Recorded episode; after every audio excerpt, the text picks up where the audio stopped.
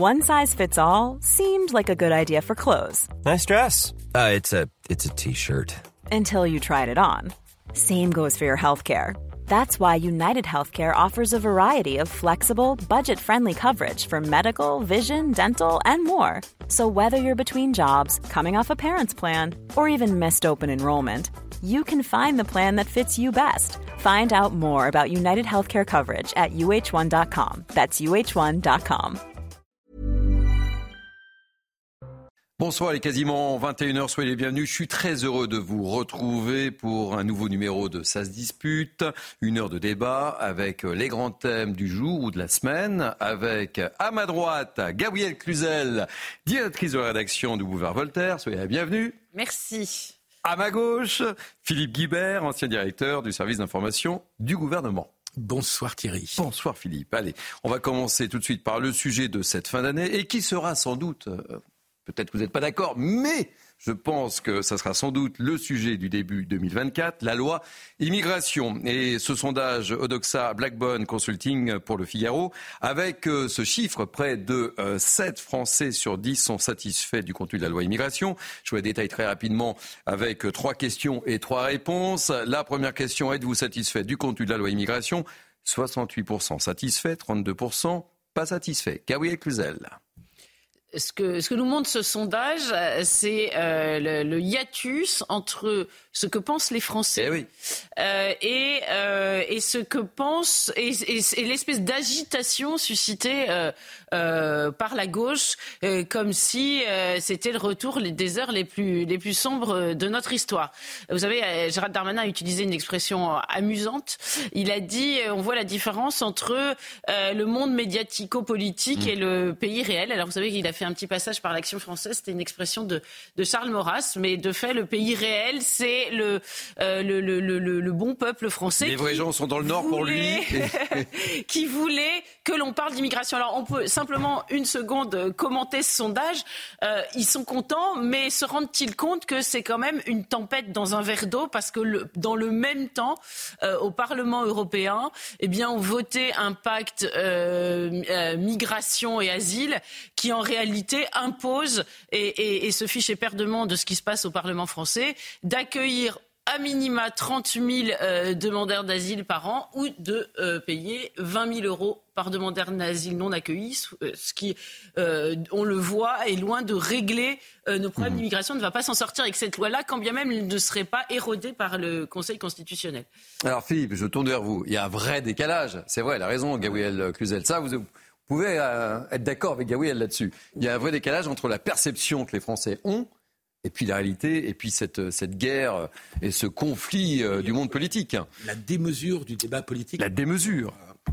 Parce que, euh, pour reprendre Charles Maurras, qui, qui n'est pas vraiment ma référence préférée, loin de là, il opposait le pays légal et le pays réel. Mais le pays légal, les institutions, le Parlement ont ont voté cette loi. Donc il euh, n'y a pas de décalage pour le coup entre le pays légal et le pays euh, réel pour reprendre cette distinction. On parlera des départements euh, plutôt de gauche qui, oui, disent on n'en veut pas. Mais, enfin, je vous laisse terminer. donc oui, il y a une il y, a une il y a un décalage plutôt avec le commentaire politico-médiatique, plutôt qu'avec nos institutions. Qu'est-ce que disent ces sondages, celui-ci comme les autres qui ont été réalisés? Ils disent qu'à chaque fois qu'il y a une mesure de durcissement sur l'immigration ou qui paraît comme tel, les Français sont pour à une très large majorité. Mm. qui aussi entre 70 et 80% Et d'ailleurs, dans tous les sondages qui ont été faits, dont celui-ci, où euh, on soumet les principales mesures, enfin celles qui ont été les plus retenues, euh, au jugement des, des, des, sondés, on obtient 70 euh, à 80 mm. d'approbation. Et donc la, la conclusion que j'en tire, ce n'est pas forcément que les Français mesurent la portée effective euh, de, ces dispositions. Et là, je suis assez d'accord avec Gabriel. Je ne pense pas qu'elle aura une portée. Il y a des choses, euh, à mes yeux, positives dans cette loi, notamment pour faciliter certaines, euh, certaines exclusions du territoire. Euh, mais euh, je suis pas sûr que, que, cette loi va changer euh, la face des choses en matière de flux migratoires qui sont grandissants et qui vont l'être dans les années qui viennent. mais ce qui me frappe politiquement, c'est que la gauche s'est mise dans une sorte de corner hyper minoritaire. Ah oui, c'est moi qu'on qu'elle tient sur ce sujet, comme si la gauche, à la différence de sa pratique gouvernementale, euh, qu'il m'est arrivé de connaître de près. De très près même. la gauche était dans une position où euh, euh, on doit accueillir tout le monde Hmm. et que toute mesure qui vise à restreindre ou à expulser du territoire des personnes qui n'ont rien à y faire parce qu'elles ont commis des crimes ou des délits, euh, cela choquait. Et du coup, ce, ce qui m'embête beaucoup, c'est que plutôt que d'avoir un discours et des propositions qui soient réalistes et qui, qui quand même entendent ce que dit l'opinion de façon répétée de sondage après sondage, c'est-à-dire que l'opinion est inquiète de cette pression média- média- migratoire, excusez-moi, euh, la gauche se met dans un corner qui va la rendre encore plus minoritaire et l'éloigne encore plus d'une perspective de revenir un jour au pouvoir de façon proche. Voilà, je trouve que pour le débat politique, pour le débat démocratique, c'est dommage qu'on ait un- une scène politique aussi déséquilibrée avec euh, un côté de, de, de euh, un pan entier de la de la vie politique qui finalement se met dans une posture hyper minoritaire et qu'elle se met comme si elle refusait de comprendre ce que les Français veulent exprimer, qui ne se résume évidemment pas à de la xénophobie et à du racisme. Et donc elle- la gauche ne veut pas faire l'effort de comprendre pourquoi les Français sont plus que réticents à cette pression migratoire qui est grandissante. Allez, on continue à éclainer un peu ce, ce sondage. Et justement, résultat, résultat, pour qui le vote de cette loi est-il plutôt un succès? En 1, Marine Le Pen, 55%, Éric Ciotti, 41%, Gérald Darmanin, 28%, Emmanuel Macron, 25%, Jean-Luc Mélenchon, 8 petits pourcents.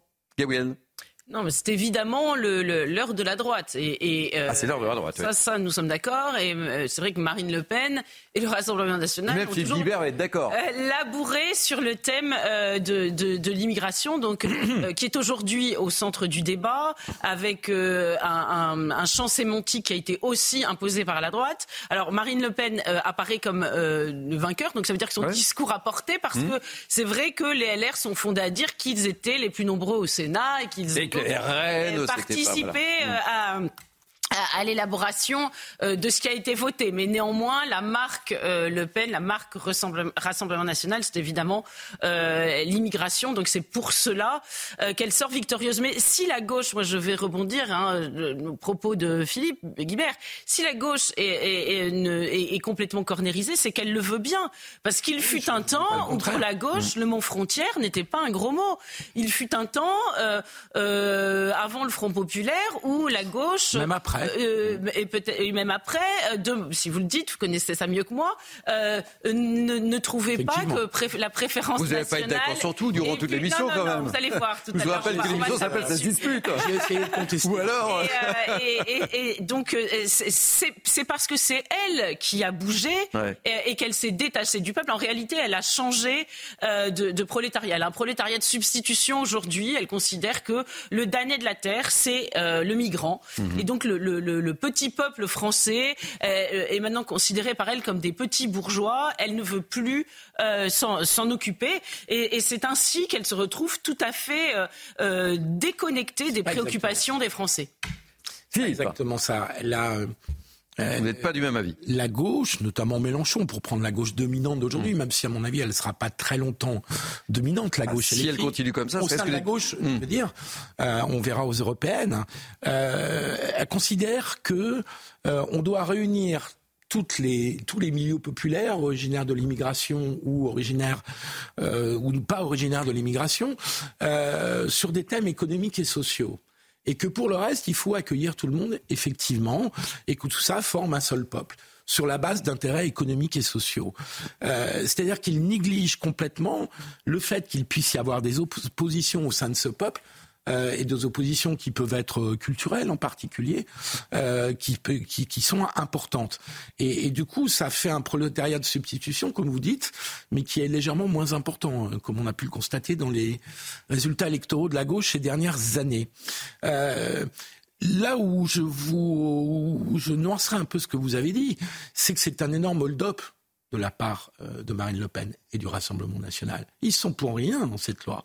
Et contrairement à ce qui a été dit abusivement par la gauche et parfois par certains macronistes qui ont eu mauvaise conscience et qui du coup ont gâché complètement une victoire politique, parce qu'objectivement, c'est une victoire politique pour l'exécutif d'avoir fini par faire voter une loi sur ce sujet, alors qu'il y a 15 jours, 2 mois, 3 mois, on ne donnait pas cher du vote d'une loi à l'immigration. Euh, tout le monde a contribué à, à, permettre à Marine Le Pen de faire ce hold-up, parce qu'elle n'est absolument pour rien dans cette loi. Elle n'y a absolument pas contribué dans sa rédaction, mais même sur les principales mesures, c'est très éloigné de son programme. On a dit à, à tort que cette loi instaurait de la priorité nationale ou de la préférence nationale. En réalité, c'est du durcissement de règles qui existaient déjà, euh, avec une distinction qui est introduite dans la loi entre les étrangers qui travaillent et ceux qui ne travaillent pas. C'est la novation de la loi, mais c'est pas la préférence nationale qui est mise en œuvre dans cette euh, dans ce texte de loi. Et le drame, je trouve, pour la politique française, pas simplement pour la gauche, aussi pour le centre et puis pour y compris pour les républicains qui, eux, ont contribué beaucoup à ce texte de loi, c'est que on vote une loi qui donne le sentiment qu'elle est plus dure contre l'immigration, et c'est Marine Le Pen qui en profite. Alors je rends hommage au talent de communicants de communicante même de Marine Le Pen, mais je trouve que les autres euh, partis politiques, les autres familles politiques ont parfois un peu trop contribué à ce succès qui n'est absolument pas mérité oui, oui. et qui ressemble vraiment à Hold Up. Gabriel, vous n'êtes pas d'accord. Le, le, succès de Marine Le Pen, il n'est pas tant dans cette loi qui, vous avez raison, euh, euh, est bien euh, n'est pas du tout à l'égal de ce qu'elle euh, pouvait euh, prôner durant mmh, sa campagne. Mmh. Hein. C'est une montagne qui accouche une souris, vue du, euh, du côté de l'électorat du Rassemblement national. C'est pas tant cela qui fait son succès que le fait qu'elle ait réussi à imposer ce thème de façon majoritaire. Ah bah, non, bah, mmh. écoutez, ça fait des Là, dizaines d'années. Pardon, mais qui parlait d'immigration à part la le, droite, le, le Front même National la gauche, à une époque, non, non, là, là, Écoutez, je pense que ça, là, euh, tous ceux qui nous regardent peuvent quand même en convenir, même ceux qui n'apprécient pas Jean-Marie Le Pen. Le premier hum. à avoir parlé de cette question-là, c'est Jean-Marie Le Pen. Donc évidemment, ça, la, la, le, le, le, Rassemblement national, qui est l'héritier du Front National, euh, ramasse, si j'ose dire, la mise parce que euh, les, en ce moment, les Français conviennent qu'elle a réussi à imposer ce thème qui était jusque-là ultra diabolisé. Vous parliez d'immigration, vous disiez euh, il y a peut-être un peu trop d'immigrés dans ce pays. On vous disait, on vous disait, vous êtes raciste. Pardon, on nous a parlé non. de l'immigration, une chance pour la France pendant des dizaines d'années. Je vois d'ailleurs que euh, le, le, le, discours a évolué. On est passé Gabriel. de l'immigration, c'est une chance pour la France, à euh, l'immigration, c'est compliqué, mais on ne peut plus rien faire. Ce qui est quand même euh, passablement inquiétant. Par ailleurs, je voulais revenir à votre analyse sur la, la, la gauche. Oui, il faut que je vous réponde. Oui, oui, oui, mais je vous laisse vous répondre. Vous aurez le temps de répondre. euh, la gauche, quand même, devrait se demander comment elle arrive à, à cheminer main dans la main avec le MEDEF. Ça lui pose l'extrême gauche. Mmh. Ça lui pose visiblement aucun, pro, aucun problème. Vous, vous me disiez, oui, vous savez, ils veulent, vous disiez tout à l'heure, ils, ils, veulent rassembler deux électorats populaires, pas spécialement l'électorat de substitution.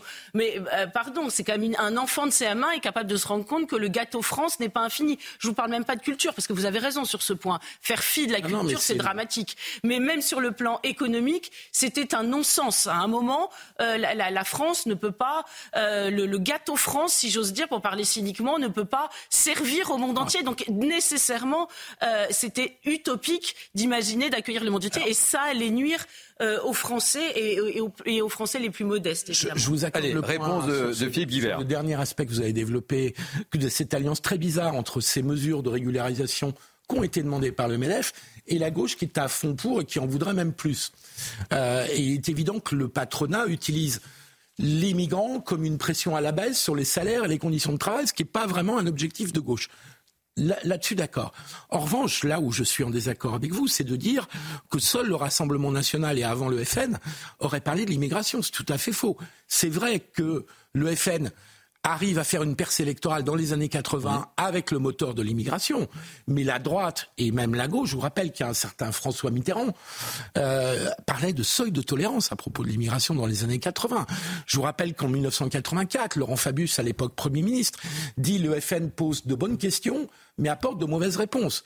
Il est inimaginable qu'une personnalité de gauche dise ça aujourd'hui. Euh, même si je pense que sur le fond, c'est assez bien vu ce qu'avait dit euh, Laurent Fabius.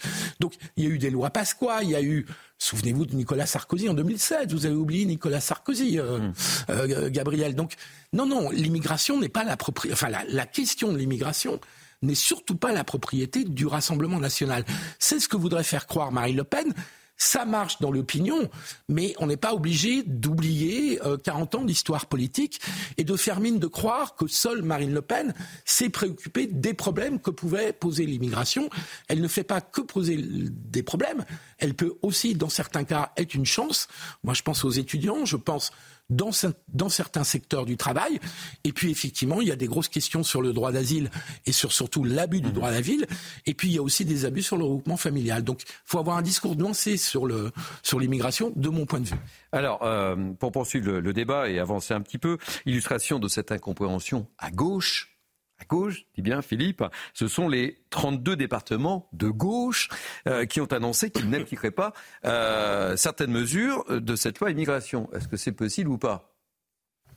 Ça va être compliqué ce qui est surtout euh, presque risible, c'est euh, de voir ces départements euh, se prendre pour des Jean Moulin au petit pied. Euh, ouais, on parle avec Hidalgo. Oui, oui, mais il n'y a pas qu'elle. Alors déjà, il est très intéressant de découvrir que un c'est, les départements, personne ne connaît. Vous connaissez hmm. vous le nom de vos, du président des conseils Non, mais ils sont compétents ah. sur l'aide sociale. oui, non, mais précisément, c'est ce que je trouve intéressant, c'est que souvent on se désintéresse des élections euh, départementales, mmh. régionales, on l'a mmh. vu hein, du dernier scrutin, et les gens ont tort parce que ce n'est pas parce qu'il n'y a pas de personnalité charismatique qui représente, ce n'est pas parce qu'il n'y a pas d'incarnation que euh, euh, ce qu'on a appelé des millefeuilles administratifs n'a pas énormément de prérogatives. Et, on voit qu'aujourd'hui, il y a des départements de gauche qui ont décidé de faire une forme de, de sécession qui va coûter cher, qui mhm. peut potentiellement coûter cher euh, à, ses administrés. Donc euh, c'est c'est pas neutre, hein, c'est pas un monsieur qui se lève ah comme ça et qui dit moi tout seul je veux pas euh, je veux pas faire ceci ou cela. Il a il, il engage tous ses administrés et donc il a décidé qu'il s'élèverait contre cette loi. Ça montre quand même là aussi la faiblesse de nos institutions. Vous savez, on a le sentiment aujourd'hui que notre pays est en train de s'effondrer comme un comme un château de cartes, que tout est extrêmement mhm. faible, toutes les institutions. Ben là, euh, il y a même des, vous savez, c'est comme du temps de la royauté. Mmh. Les féodaux se sentaient pousser des ailes sous la fronde, etc. Ils, se disaient, waouh, quand le pouvoir est faible, c'est le moment, nous, de jouer notre partition. Ben, on a les conseils départementaux qui, qui, qui s'élèvent et qui frondent. C'est, ça en dit long quand même de l'état de notre pays. Et, c'est terrible, c'est de, ne pas prendre conscience également euh, de la volonté, ce qu'on évoquait euh, au début de cette émission, de, de, cette volonté des Français de voir cette, cette loi. Et là, il y a 32 départements qui disent hop, hop, hop, non, on n'en veut pas. Oui, mais Donc, on ne respecte pas. Oui, mais Thierry et Gabriel, tout ça de la communication. Eh oui. Oui, mais quand même, c'est le message qu'on envoie. Nous sommes dans un pays centralisé. Mm. Nous ne sommes pas dans un pays fédéral où les États fédérés, les départements ou régions feraient la loi dans leur coin. Et donc, dans un pays centralisé, les collectivités locales euh, régions, départements ou agglomérations et villes ou villages ne font pas, sont soumis à un contrôle de légalité a posteriori. Et donc on peut contester leurs décisions devant le juge et la préfecture a des pouvoirs mmh. pour contester les décisions des collectivités locales qui ne sont pas libres de prendre les décisions qu'elles souhaitent. un peu la question que je posais à Gabriel. Et qui sont, euh, qui sont enfin pas censés, qui sont obligés de respecter la loi. Et donc si au-delà de cette prise de position qui me paraît relever de la posture politique, euh, il y a des velléités d'aller un peu plus loin dans des délibérations des conseils départementaux euh, ou autres, euh, ça sera très vite bloqué par la préfecture ou par la justice, par de multiples recours, parce que les collectivités locales ne peuvent pas euh, remettre en cause la loi par leur délibération. On est dans, c'est les règles du jeu dans notre pays. On est certes décentralisé, mais on n'est pas un pays fédéral. On reste un pays unitaire, centralisé, où la loi est la même pour tous et où elle est décidée par le Parlement et pas par les collectivités locales. Donc c'est une posture de communication politique. Et vous comprenez pourquoi je disais au début de cette émission qu'on n'a pas fini d'en parler, et notamment en 2024. Allez, on va parler d'Anne Hidalgo, évidemment, parce qu'elle, quasiment, elle rentre en résistance en substance. Euh, elle a même dit, euh, voilà, nous rentrons en résistance, euh, mais à mon avis, est-ce qu'elle ne se trompe pas un peu de, débat? On pense, enfin, résistance, ça, veut dire quelque chose en France. On pense à, on pense à Jean Boulin, on pense à Guy Moquet, à, à Châteaubriand. Vous connaissez évidemment, mon cher Philippe, mais est-ce qu'il n'y a pas un peu un décalage par rapport à, par rapport à ça? D'ailleurs, je vous propose de, l'écouter parce qu'elle s'est encore exprimée ce matin à, Paris sur, sur le sujet. On l'écoute et je vous fais réagir avec euh, d'autres collectivités, nous allons, euh, parce que nous en avons euh, la possibilité, faire ce que l'on appelle une contribution ouverte au Conseil constitutionnel. C'est-à-dire que nous allons saisir, dans le cadre d'une contribution ouverte, avec d'autres collectivités avec lesquelles nous sommes en train de discuter, nous allons saisir le Conseil constitutionnel pour faire invalider les dispositions qui sont contraires à la Constitution et à tous les textes fondateurs. Terre de résistance démocratique et humaniste, disait. On rentre dans, l'argutie juridique euh, avec Anne Hidalgo, parce que justement, comme elle sait qu'elle ne peut pas faire une délibération hmm. du Conseil de Paris qui serait contraire à la loi, parce qu'elle se ferait retoquer à un moment ou à un autre cette délibération, elle utilise une saisine du Conseil constitutionnel. Mais bon, là aussi, c'est de la communication, parce que le, texte de loi a déjà été différé au Conseil constitutionnel. Et ça, c'est un moment important. Je ne sais pas, je pense qu'ils rendront leur décision au mois de janvier. Enfin, je n'ai pas exactement suivi le calendrier, mais je doute qu'ils rendent leur décision là entre, le, entre Noël et puis le, 1er janvier. Et donc, euh, le Conseil constitutionnel aura déjà euh, retoqué des dispositions qui seraient à retoquer, on ne sait pas dans quelle mesure et dans quel nombre et lesquels exactement, seraient susceptibles d'être retoqués. Donc là aussi, c'est un discours de communication politique qui est fait pour faire plaisir à ses militants et à ses électeurs les plus fidèles. Mais ça relève de la communication politique et je, je prends un petit pari, je prends un petit pari qu'après les fêtes et à la mi-janvier, on n'entendra plus tellement parler de ces initiatives euh, diverses euh, des conseils départementaux, puisque Paris n'est pas simplement une ville, c'est aussi un département. c'est un département. voilà. C'est ça qu'elle, c'est à ce titre qu'elle s'exprime. Hein. Non, mais elle s'aime bien dans le rôle de la, de la passionnariat euh, qui rentre en résistance, une espèce de Che Guevara. Euh, hmm. Je trouve ça merveilleux, mais évidemment, c'est grotesque et c'est d'autant plus grotesque venant d'elle que Paris est une ville qui aujourd'hui est réservée aux Parisiens s'il y a une préférence euh, euh, pas nationale mais municipale, c'est bien à Paris. Bah écoutez, pardon, mais on n'a plus les, les banlieusards ne peuvent plus y aller, ils n'ont plus le droit d'y aller en voiture. Bon, le tarif résidentiel, c'est pas elle qui l'a institué. C'est ah, mais c'est vrai que vous n'habitez pas dans Paris même. Mais oui, moi, oui, moi je, suis, je, suis une banlieusarde. Comme ça, et eh ben, je, peux vous dire que nous nous sentons euh, exclus de Paris. Hmm. Euh, notamment les femmes. Vous savez, on parle beaucoup d'insécurité, qui préfèrent prendre leur voiture plutôt que d'aller euh, dans les transports en commun. Bah écoutez, avec Anne Hidalgo, c'est plus possible. Là, je, voyais que sur les mobilités douces, elle ose, elle, elle propose des aides financières. Vous savez, les vélos électriques, etc. Pour, eh ben, je peux vous, vous assurer que c'est réservé aux Parisiens. Donc elle fait de la préférence municipale. Donc elle pourrait le comprendre euh, à, l'échelon national. Et à, contrario, chose, hein. ah bah c'est pas exactement la même chose, mais pardon, mais non, hein. c'est, c'est ben, écoutez, c'est les mêmes solidarités naturelles puisqu'elles aiment le mot solidarité. C'est normal que euh, la mère patrie favorise ses enfants et c'est normal que dans, quand on est dans une mairie, qu'on paie des impôts locaux, eh bien on ait le droit à, quelques prérogatives. Si tout se vaut, moi je vais pas arriver à Londres en disant euh, je suis une, une londonienne comme les autres. Égalité de contribution et de droit. Égalité de, de, Non, non, alors vous savez, on, peut avoir un débat sur la préférence nationale. C'est qu'il euh, n'y a pas que euh, euh, le, les cotisations à la sécurité sociale. Vous voyez, ah, bah il y a des gens. non, non. La, la, mère, encore une fois, dans le mot mère patrie, il y a le mot mère. Bah, votre mère, elle vous aime plus que les autres et, et, et vous, vous l'aimez plus que les autres. si on veut, attendez, je, je, vais juste. Oui, oui, je vous en prie. si on veut que les, les, Français aiment la France, il faut que la France aime les Français. Il y a encore des soldats qui meurent pour la France. Comment peuvent-ils entendre de la part de leur euh, pays?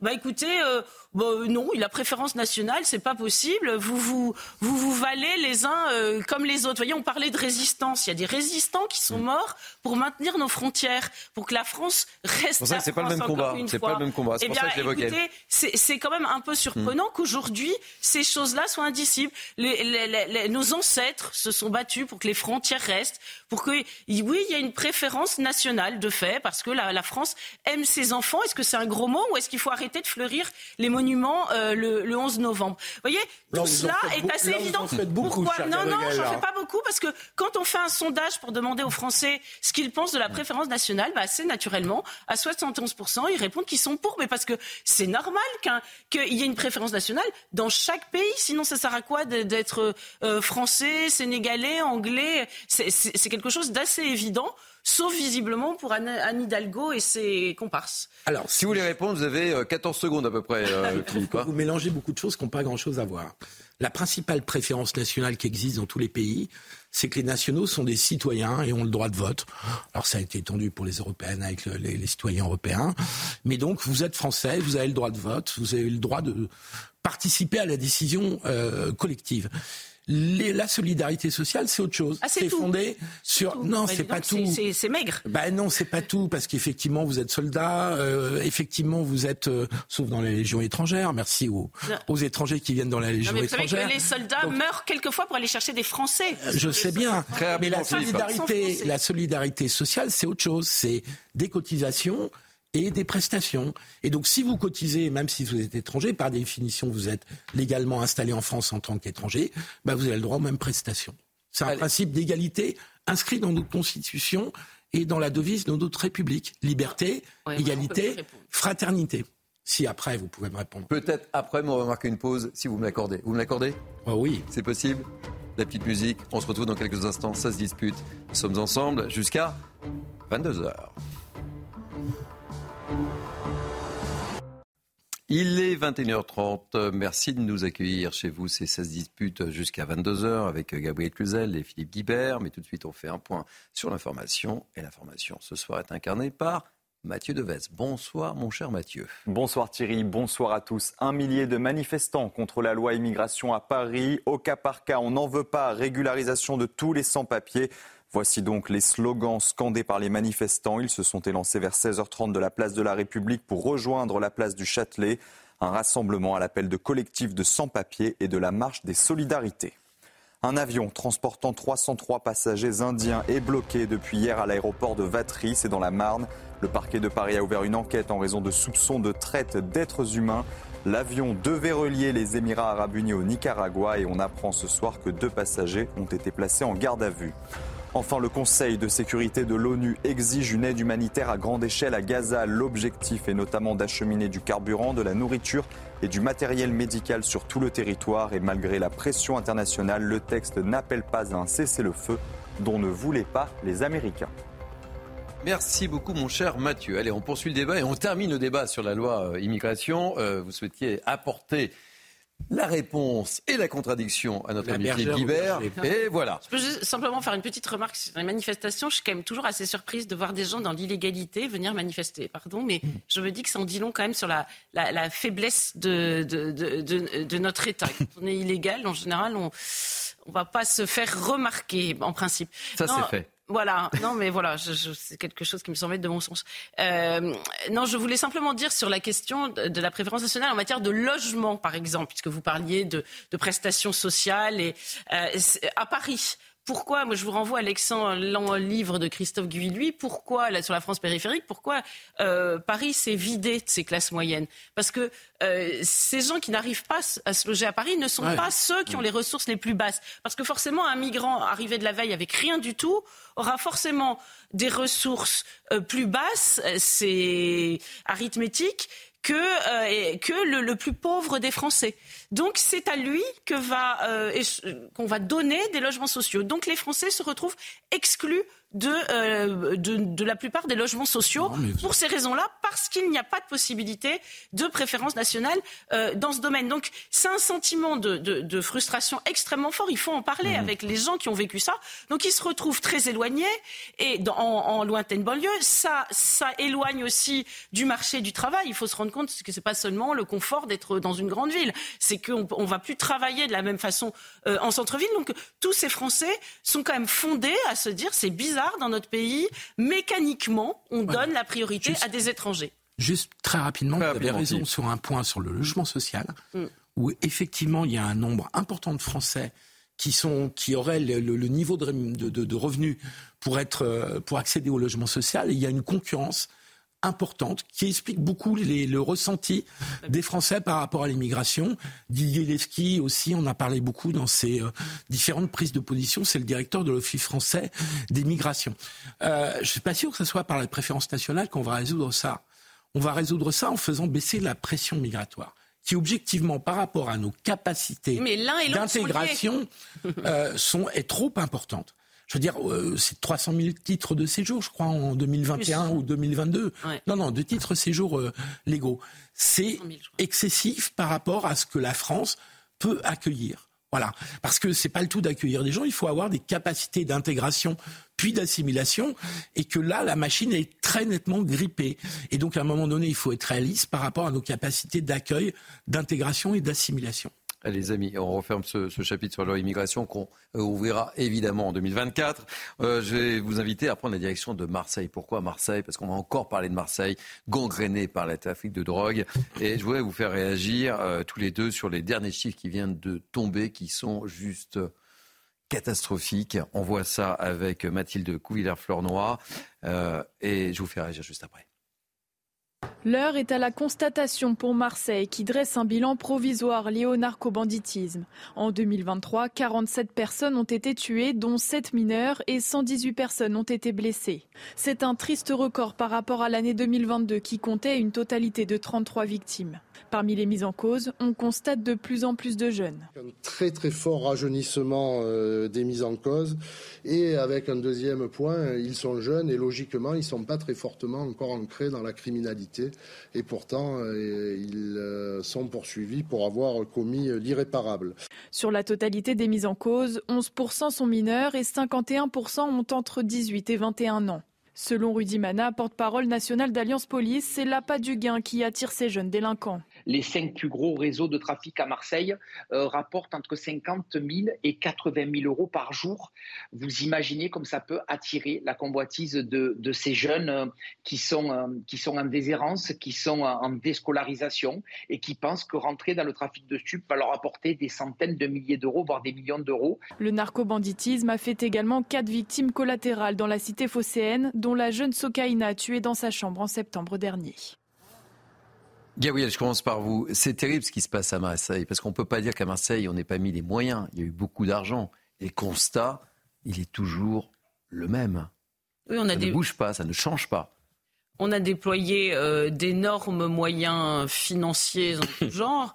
Euh, mais on n'a pas déployé la volonté politique suffisante. Et euh, j'entends souvent dire ah ben vous savez le trafic de drogue, on peut rien faire. Regardez mm. ce qui s'est passé en Colombie. Quand vous interrogez des forces de l'ordre, qu'ils soient gendarmes euh, dans les zones rurales ou enfin périurbaines mm. et ou, ou les policiers, ils vous disent on a encore les moyens de, faire quelque chose. Mais euh, le problème, c'est qu'il faut une volonté politique extrêmement forte. Et ils expliquent, attention, à pas se faire embarquer dans cette espèce de discours euh, défaitiste consistant à dire, bah, puisqu'on n'arrive à rien faire, mmh. autant euh, légaliser parce que on ne s'en sort plus. Parce qu'ils nous disent, ça permet quand même de contenir une forme de contagion. tout, tout ce qu'ils font, on a l'impression qu'ils n'arrivent à rien. Si, ils arrivent quand même à contenir la contagion entre trois populations qui, pour le moment, n'ont pas encore fait la jonction, parce qu'il me dit sinon on aurait vu des kalachnikovs dans les mains des émeutiers au mois de juin, c'est-à-dire la drogue et puis les, les émeutiers et les islamistes. Enfin, il y a des jonctions qui sont faites ponctuellement, mais il n'y a pas de jonction complète. Voilà. Donc, euh, ils disent que pour, pour ces questions-là, au-delà même de la question précise de la drogue, il ne faut pas lâcher sur euh, ce terrain. Philippe Guibert. Qu'est-ce qu'on peut faire à Marseille? Bah, D'abord, premier point, c'est. J'ai l'impression qu'on fait toujours le même débat sur Marseille hein, et que hmm. les choses ne changent pas. Oui, mais Marseille, c'est une loupe, enfin, c'est un effet de loupe grossissante par rapport à ce qui se passe dans le du pays. Hein. Euh, Marseille, c'est la France euh, multipliée par deux ou trois en termes de, drogue.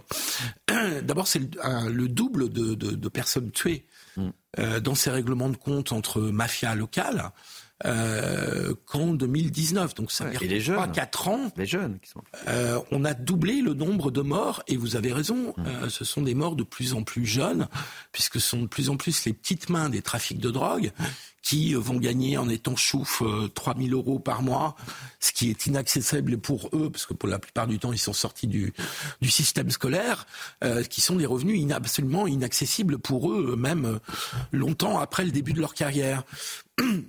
Donc, on a un développement exponentiel du trafic de drogue, pas simplement à Marseille, euh, pas simplement dans les grandes villes, mhm. maintenant de plus en plus dans les villes moyennes et même dans les petites villes et en milieu rural. Que faut-il faire? Euh, on est face à on est dans une guerre face à des mafias. Mhm. Euh, c'est ça, c'est ça l'enjeu. Je suis pas sûr que ça soit la volonté politique qui manque. Je pense qu'elle est forte du côté du ministère de l'Intérieur.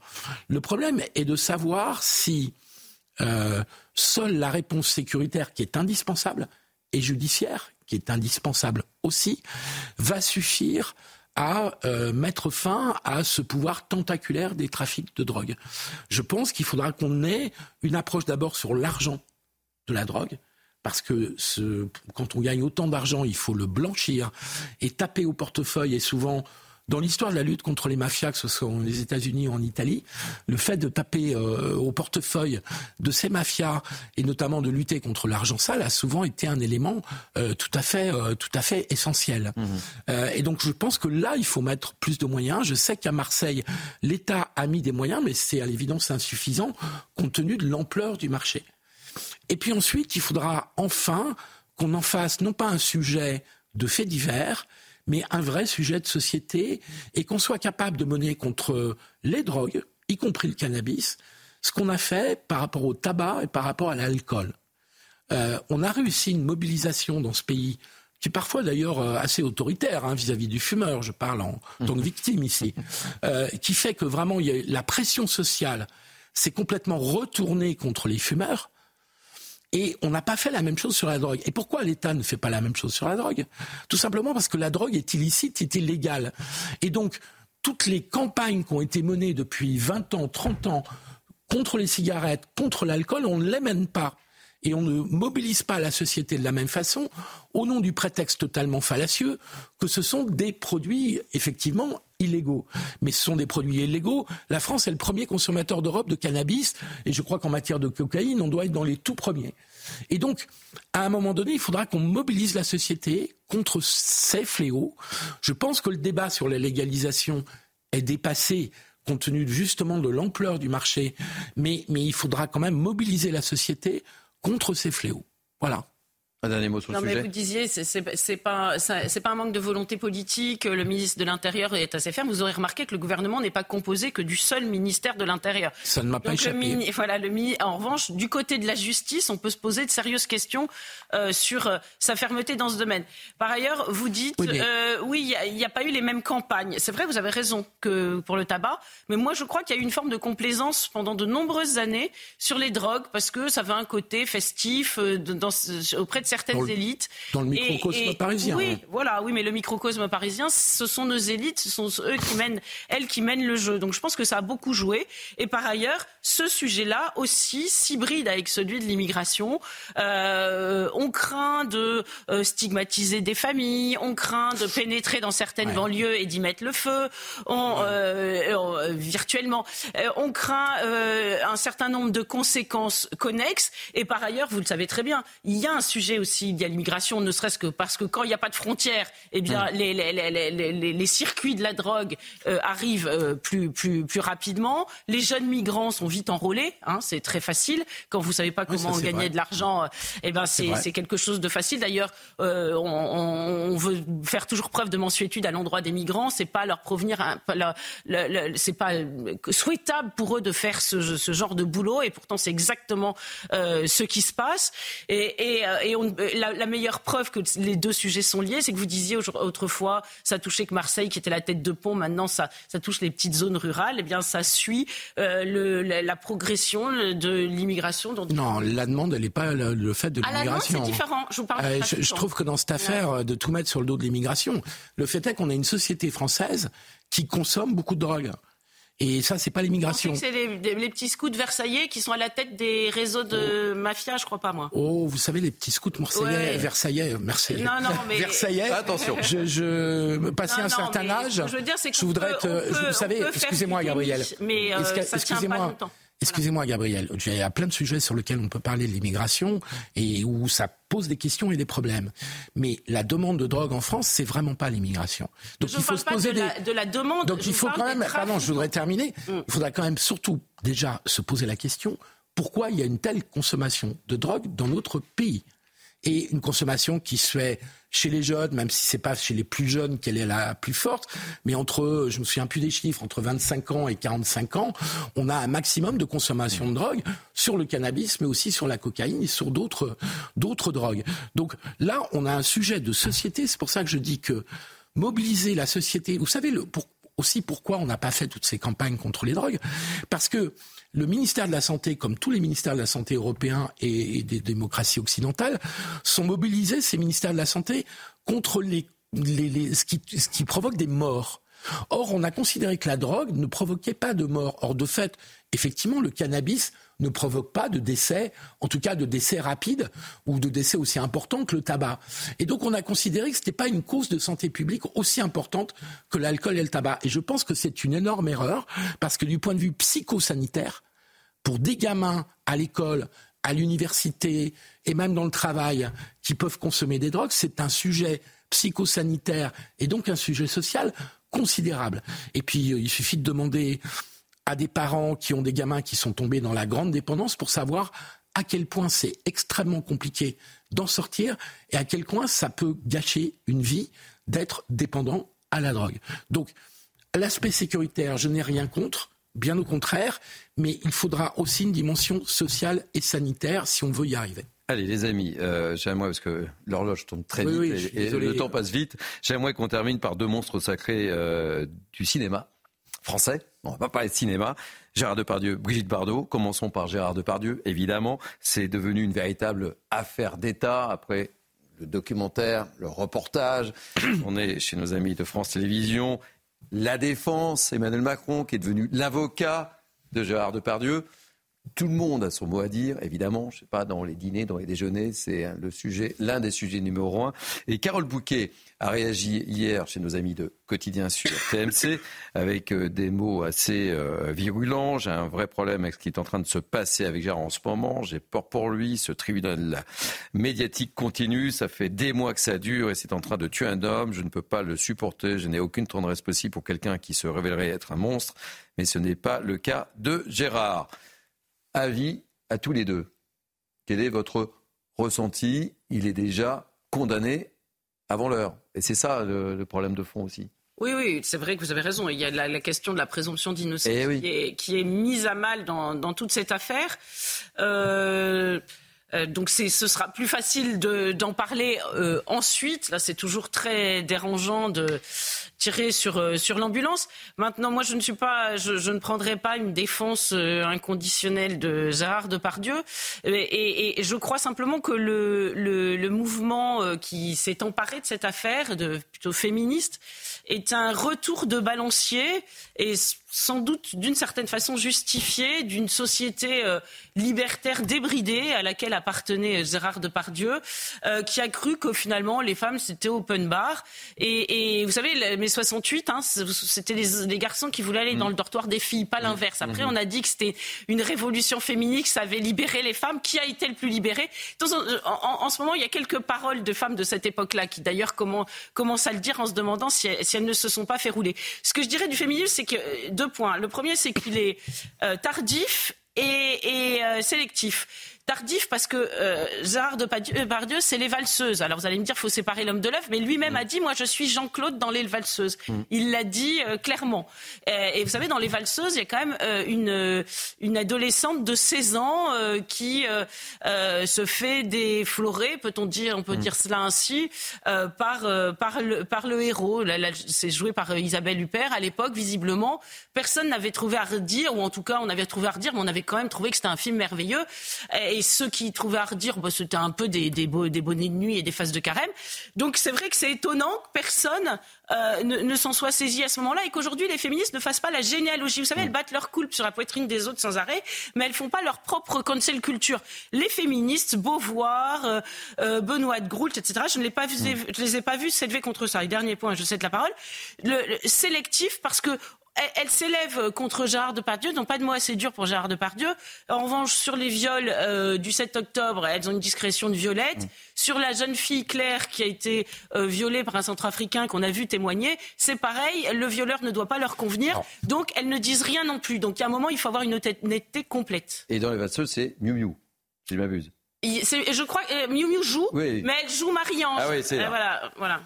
Bon, je suis désolé. Rapidement, parce que je voulais qu'on parle de Brigitte ah Bardot, rapidement. il y a beaucoup de choses dans ce que vous avez dit, et je ne vais pas reprendre la généalogie de mai 68, ni des valseuses, qui est quand même un grand film. Hmm. Hein. Euh, Très vulgaire. J'en profite. Non, je suis pas d'accord avec vous. Ah, Bon. moi, je le trouve insupportable. Bon, on va pas débattre sur, le- sur, euh, sur les valseuses, mais, sur, euh, mon premier point, c'était sur Gérard Depardieu. euh, quel, quel que soit euh, le jugement qu'on a sur euh, Gérard Depardieu euh, et sa grossièreté, qui est- qu'on ne découvre pas complètement, euh, je trouve extrêmement gênant qu'on en vienne à mettre en cause ses films. Moi, j'ai lu qu'on voulait, on envisageait de ne plus diffuser ses films. diffuser, oui. Gabriel ne veut plus diffuser les valseuses. Non. Là, je m'élève. Non, elle n'a pas dit ça. Profond- Pour la défense de Gabriel, elle n'a pas On dit n'est ça. Elle a dit qu'elle aimait pas le film, mais elle n'a pas dit ça. On n'est pas obligé, mais Voilà. l'important c'est c'est quand même un très grand acteur. C'est un de nos plus grands acteurs euh, et le plus grand acteur vivant sans doute euh, français, euh, qui a la plus grande filmographie. Donc d'abord protégeons les œuvres. Et je ne veux pas entendre parler de gens qui voudraient qu'on ne diffuse pas les films où joue Gérard Depardieu parce que Gérard Depardieu a eu des comportements que par ailleurs on n'est pas obligé effectivement, là je vous rejoins, de euh, d'apprécier Ou de cautionner. et, et de- et encore moins de cautionner. Deuxième point, euh, le complément d'enquête, l'émission a fait authentifier par huissier Mm. que la séquence vidéo qu'a contesté Emmanuel Macron, problème. mais que d'autres ont contesté aussi, et même moi aussi j'avais un doute là-dessus, ils ont fait authentifier qu'elle était, euh, qu'elle était tout à fait réelle et qu'il n'y avait pas de confusion possible. Donc ça confirme le caractère, enfin là, on est au-delà de la grossièreté, de la vulgarité dans les propos de Gérard Depardieu. Voilà. Pour le reste, sur l'aspect judiciaire, eh ben, on va laisser la justice faire On son laisser- travail. exactement. Et donc, il va falloir, je le crains, séparer l'œuvre de l'homme. Mais ne touchons pas à l'œuvre. hein. Deux mots rapides, on n'a pas beaucoup de temps, sur euh, Brigitte Bardot, chez nos confrères Ça, de Actuelles. plus drôle. Ah, la Ça, France est foutue. Deux mots. Oui, mais- Vous n'avez pas beaucoup de temps. Hein. Gabriel. Non, mais Brigitte Bardot, ça a toujours été une femme libre. Donc, euh, elle, elle a choqué dans sa jeunesse parce qu'elle était assez transgressive. Mm. Eh bien, elle choque aujourd'hui parce qu'elle est toujours libre. Elle est toujours aussi Ah, ça, elle est libre, hein. transgressive. Et là, ça Elle décoiffe, avait hein. accordé un entretien Boulevard Voltaire qui est assez, qui était assez vert aussi. je- je Moi, j'ai bien aimé euh, le pape Branquignol. J'ai bien aimé. Ça m'a, j'ai éclaté de rire. bon, après, elle a un discours. euh, Je pense que Pascal a trouvé son, son maître ou sa maîtresse. Notre ami Pascal Pro. euh, Et on salue euh, Brigitte Bardot parce qu'elle regarde beaucoup. euh, oui, je news, sais, je sais, c'est pour ça que je dis ça. Euh, et en particulier l'émission de, de Pascal.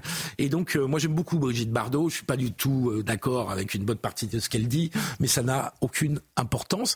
Elle a incarné, puisque vous parliez de cette génération, elle a incarné la libération sexuelle de la Ouais. femme. hein. Dans les années 60, plus, encore plus que dans les années 70, elle a incarné un changement de statut et de liberté Mais C'est personnelle. intéressant de la faire parler de ce sujet-là avec le recul. Ouais, mais je sais pas si aujourd'hui elle a toujours euh, le souvenir de ce qu'elle a incarné aussi dans sa jeunesse et qui m'a paru extrêmement positif. Eh Ça n'a pas été écoutez, positif pour la vous savez que le temps passe très vite dans cette émission. Hein. Je ne me suis pas rendu compte, mais une heure, C'est vrai, court, on a hein. déjà terminé. On a déjà terminé. Hein. Merci en tous les Et cas. Gabriel a euh, beaucoup trop parlé. Gabriel. Merci Philippe. Euh, je salue notre ami Lionel Rousseau qui est en vacances, le petit vénard. hein. Je remercie euh, Saïd, Romain Goglin, Jules. À la réalisation, c'était Anouk. Au son, c'était Jeff. Vous pouvez évidemment revivre ce débat ô combien animé euh, sur notre site cnews.fr. Tout de suite, c'est l'ami Olivier euh, Carenfleck avec euh, Soir Info. Moi, je vous dis, bah, je vous dis à demain. Ah oui, à demain à 12h. Je serai là pour Mini News Weekend. Passez une très belle soirée avec l'ami Olivier. Bye bye. Merci Thierry. Merci à vous deux.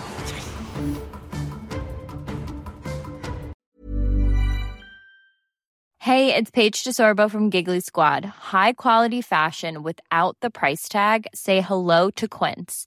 I'm snagging high-end essentials like cozy cashmere sweaters, sleek leather jackets, fine jewelry, and so much more. With Quince being 50 to 80% less than similar brands. And they partner with factories that prioritize safe, ethical, and responsible manufacturing. I love that. Luxury quality within reach. Go to quince.com slash style to get free shipping and 365 day returns on your next order. Quince.com slash style.